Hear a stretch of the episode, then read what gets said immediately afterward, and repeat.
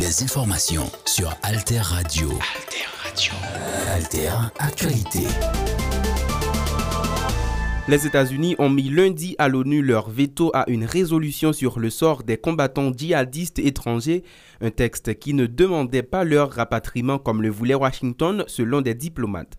Rédigé par l'Indonésie, membre non permanent du Conseil de sécurité, le texte a recueilli 14 voix en faveur, seuls les États-Unis votant contre. Le projet de résolution se bornait à encourager les membres de l'ONU à réinsérer dans leur société ces ex-combattants dont plusieurs milliers sont détenus en Syrie et Irak une fois leur éventuelle peine de prison accomplie et à apporter une aide particulière à leurs familles. Les États-Unis ont appelé lundi la Russie à respecter la souveraineté de la Biélorussie en réponse au président russe Vladimir Poutine qui s'est dit prêt à intervenir chez son voisin si les protestations contre le pouvoir dégénéraient.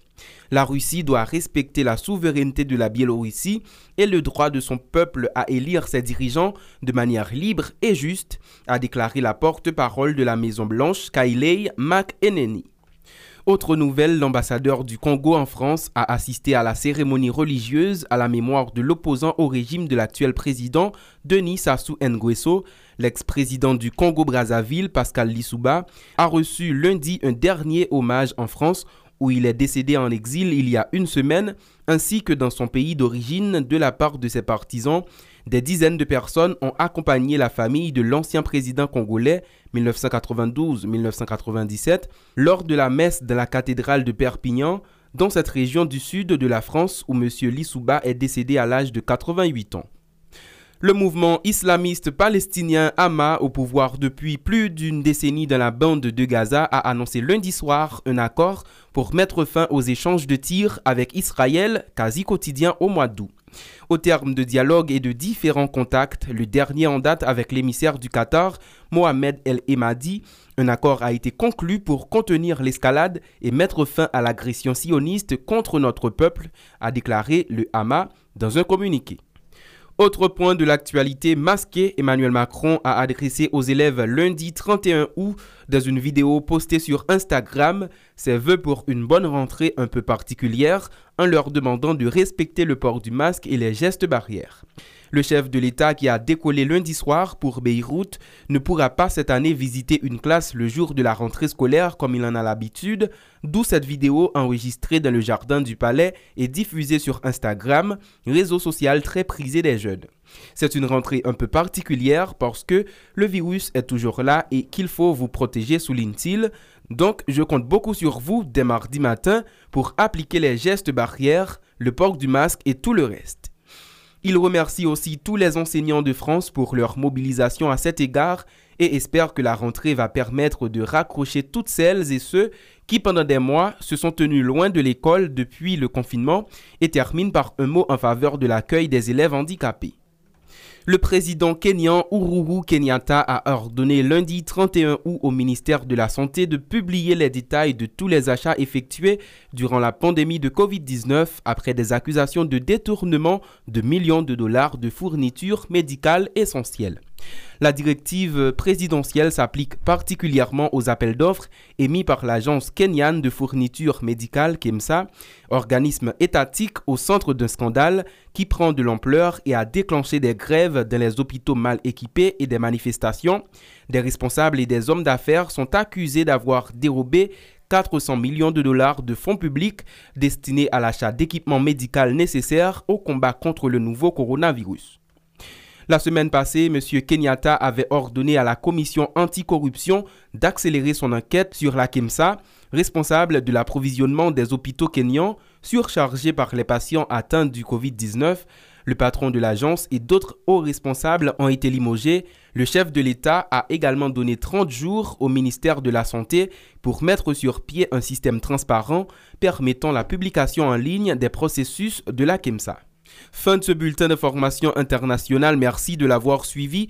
Restez à l'écoute d'Alter Radio sur le 106.1 FM, le www.alterradio.org et d'autres plateformes internet.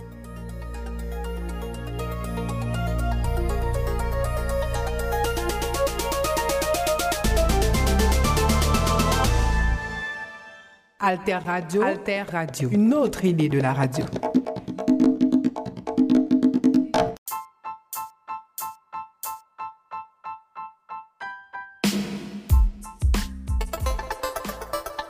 Les informations sur Alter Radio. Alter Radio.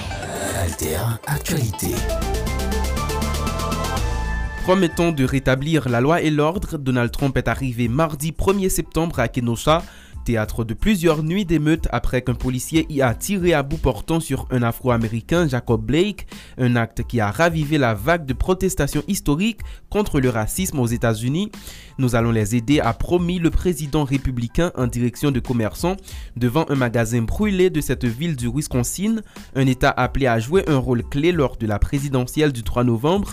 Ces hommes ont fait un travail formidable, a-t-il ajouté, en montrant des policiers près de bâtiments en ruine, emblème des divisions traversant le pays.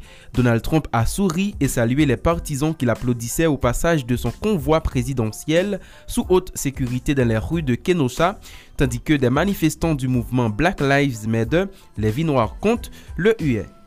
Les deux groupes échangeaient des invectives et criaient leurs slogans Craignant une nouvelle poussée de tension dans un pays à vif, le gouverneur démocrate du Wisconsin, Tony Evers, avait demandé au président républicain de ne pas venir. L'heure n'est pas à la division, mais Donald Trump a rejeté l'idée que sa visite pourrait aggraver les tensions entre communautés.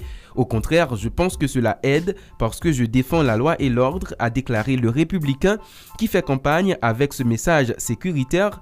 Le 45e président des États-Unis a laissé entrevoir la possibilité qu'il rencontre la famille de Jacob Blake, cet Afro-Américain de 29 ans, grièvement blessé de 7 balles tirées vers lui à bout portant. Autre point de l'actualité, la Russie a réagi à l'adoption de sanctions vis-à-vis de la Biélorussie par les trois pays baltes. Lundi, la Lettonie, la Lituanie et l'Estonie ont inclus une trentaine de hauts responsables biélorusses, dont le président Alexandre Loukachenko, sur leur liste noire. Par la voix de son ministre des Affaires étrangères, la Russie dénonce ces sanctions. Sergei Lavrov a fait cette déclaration devant les étudiants du prestigieux Institut des relations internationales de Moscou. Nous sommes convaincus que le peuple biélorusse aura les moyens de résoudre lui-même ses problèmes. Oui, il y a des questions qui doivent être discutées, c'est évident, mais agir en juge, comme tentent de la faire nos collègues occidentaux, et délivrer des sentences et les mettre en œuvre en adoptant des sanctions, nous considérons que c'est inacceptable dans le monde moderne. La junte militaire au pouvoir depuis deux semaines au Mali a annoncé mardi réunir partie la société civile, le M5 et les groupes armés signataires de l'accord d'Alger samedi et dimanche pour des consultations sur la transition censée ramener les civils à la tête du pays. Autre point de l'actualité, au moins 12 personnes ont péri lundi au Nigeria dans deux naufrages séparés, l'un à Lago, l'autre dans le nord-ouest du pays, ont annoncé mardi 1er septembre les autorités. Deux personnes sont mortes et une est portée disparue après le chavirement de bateau de transport de passagers dans la lagune de Lago, capitale économique du Nigeria, a annoncé l'autorité des voies navigables de l'état de Lago, la SOA, dans un communiqué.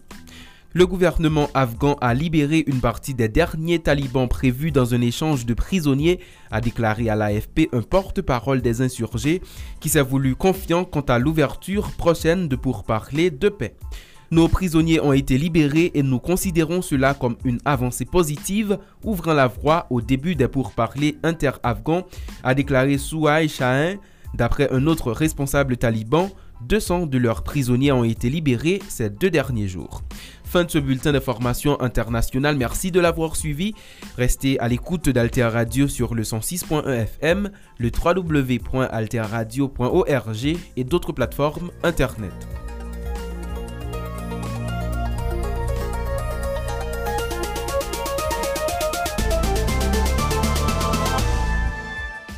Alter Radio. Alter Radio. Une autre idée de la radio.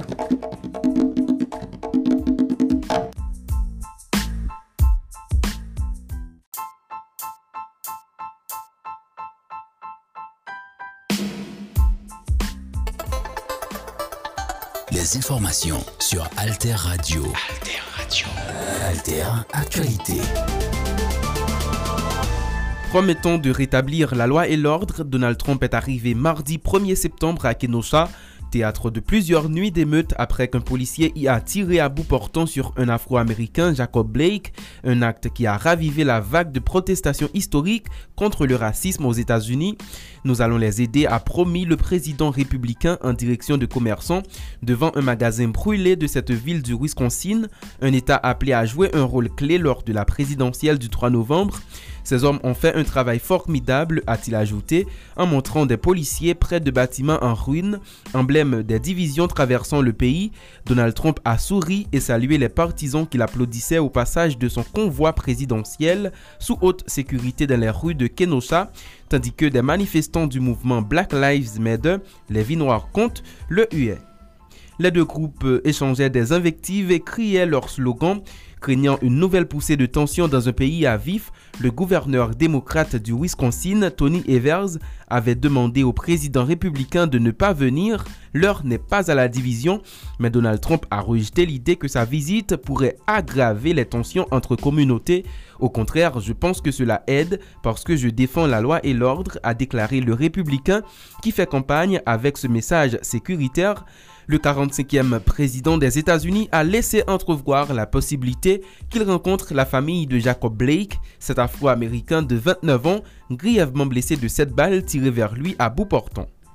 Autre point de l'actualité, la Russie a réagi à l'adoption de sanctions vis-à-vis de la Biélorussie par les trois pays baltes. Lundi, la Lettonie, la Lituanie et l'Estonie ont inclus une trentaine de hauts responsables biélorusses, dont le président Alexandre Loukachenko, sur leur liste noire.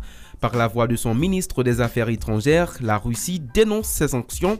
Sergei Lavrov a fait cette déclaration devant les étudiants du prestigieux Institut des relations internationales de Moscou. Nous sommes convaincus que le peuple biélorusse aura les moyens de résoudre lui-même ses problèmes. Oui, il y a des questions qui doivent être discutées, c'est évident, mais agir en juge, comme tentent de la faire nos collègues occidentaux, et délivrer des sentences et les mettre en œuvre en adoptant des sanctions, nous considérons que c'est inacceptable dans le monde moderne. La junte militaire au pouvoir depuis deux semaines au Mali a annoncé mardi réunir partie la société civile, le M5 et les groupes armés signataires de l'accord d'Alger samedi et dimanche pour des consultations sur la transition censée ramener les civils à la tête du pays. Autre point de l'actualité, au moins 12 personnes ont péri lundi au Nigeria dans deux naufrages séparés, l'un à Lago, l'autre dans le nord-ouest du pays, ont annoncé mardi 1er septembre les autorités. Deux personnes sont mortes et une est portée disparue après le chavirement d'un bateau de transport de passagers dans la lagune de Lago, capitale économique du Nigeria, a annoncé l'autorité des voies navigables de l'état de Lago, la SOA, dans un communiqué. Le gouvernement afghan a libéré une partie des derniers talibans prévus dans un échange de prisonniers, a déclaré à l'AFP un porte-parole des insurgés qui s'est voulu confiant quant à l'ouverture prochaine de pourparlers de paix. Nos prisonniers ont été libérés et nous considérons cela comme une avancée positive, ouvrant la voie au début des pourparlers inter-afghans, a déclaré Souhaï Shahin, d'après un autre responsable taliban. 200 de leurs prisonniers ont été libérés ces deux derniers jours. Fin de ce bulletin d'information international. Merci de l'avoir suivi. Restez à l'écoute d'Alter Radio sur le 106.1 FM, le www.alterradio.org et d'autres plateformes Internet.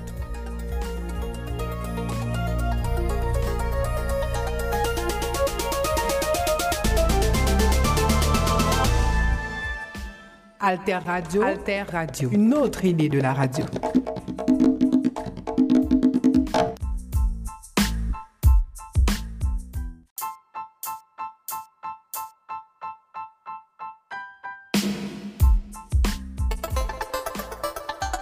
Les informations sur Alter Radio. Alter Radio. Alter Actualité. Promettant de rétablir la loi et l'ordre, Donald Trump est arrivé mardi 1er septembre à Kenosha, théâtre de plusieurs nuits d'émeutes après qu'un policier y a tiré à bout portant sur un Afro-Américain, Jacob Blake, un acte qui a ravivé la vague de protestations historiques contre le racisme aux États-Unis. Nous allons les aider, a promis le président républicain en direction de commerçants devant un magasin brûlé de cette ville du Wisconsin, un État appelé à jouer un rôle clé lors de la présidentielle du 3 novembre. Ces hommes ont fait un travail formidable, a-t-il ajouté, en montrant des policiers près de bâtiments en ruine, emblème des divisions traversant le pays. Donald Trump a souri et salué les partisans qui l'applaudissaient au passage de son convoi présidentiel sous haute sécurité dans les rues de Kenosha, tandis que des manifestants du mouvement Black Lives Matter, les vies noires comptent, le huaient. Les deux groupes échangeaient des invectives et criaient leurs slogans Craignant une nouvelle poussée de tension dans un pays à vif, le gouverneur démocrate du Wisconsin, Tony Evers, avait demandé au président républicain de ne pas venir. L'heure n'est pas à la division, mais Donald Trump a rejeté l'idée que sa visite pourrait aggraver les tensions entre communautés. Au contraire, je pense que cela aide parce que je défends la loi et l'ordre, a déclaré le républicain qui fait campagne avec ce message sécuritaire. Le 45e président des États-Unis a laissé entrevoir la possibilité qu'il rencontre la famille de Jacob Blake, cet afro-américain de 29 ans, grièvement blessé de 7 balles tirées vers lui à bout portant. Autre point de l'actualité, la Russie a réagi à l'adoption de sanctions vis-à-vis de la Biélorussie par les trois pays baltes. Lundi, la Lettonie, la Lituanie et l'Estonie ont inclus une trentaine de hauts responsables biélorusses, dont le président Alexandre Loukachenko, sur leur liste noire. Par la voix de son ministre des Affaires étrangères, la Russie dénonce ces sanctions. Sergei Lavrov a fait cette déclaration devant les étudiants du prestigieux Institut des relations internationales de Moscou. Nous sommes convaincus que le peuple biélorusse aura les moyens de résoudre lui-même ses problèmes. Oui, il y a des questions qui doivent être discutées, c'est évident, mais agir en juge, comme tentent de la faire nos collègues occidentaux, et délivrer des sentences et les mettre en œuvre en adoptant des sanctions, nous considérons que c'est inacceptable dans le monde moderne. La junte militaire au pouvoir depuis deux semaines au Mali a annoncé mardi réunir partie la société civile, le M5 et les groupes armés signataires de l'accord d'Alger samedi et dimanche pour des consultations sur la transition censée ramener les civils à la tête du pays. Autre point de l'actualité, au moins 12 personnes ont péri lundi au Nigeria dans deux naufrages séparés, l'un à Lago, l'autre dans le nord-ouest du pays, ont annoncé mardi 1er septembre les autorités. Deux personnes sont mortes et une est portée disparue après le chavirement d'un bateau de transport de passagers dans la lagune de Lago, capitale économique du Nigeria, a annoncé l'autorité des voies navigables de l'état de Lago, la SOA, dans un communiqué. Le gouvernement afghan a libéré une partie des derniers talibans prévus dans un échange de prisonniers, a déclaré à l'AFP un porte-parole des insurgés qui s'est voulu confiant quant à l'ouverture prochaine de pourparlers de paix. Nos prisonniers ont été libérés et nous considérons cela comme une avancée positive, ouvrant la voie au début des pourparlers inter-afghans, a déclaré Souhaï Shahin, d'après un autre responsable taliban. 200 de leurs prisonniers ont été libérés ces deux derniers jours. Fin de ce bulletin d'information international. Merci de l'avoir suivi.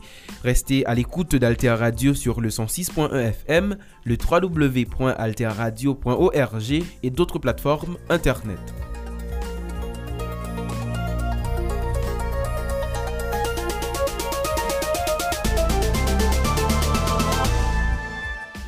Alter Radio, Alter Radio, une autre idée de la radio.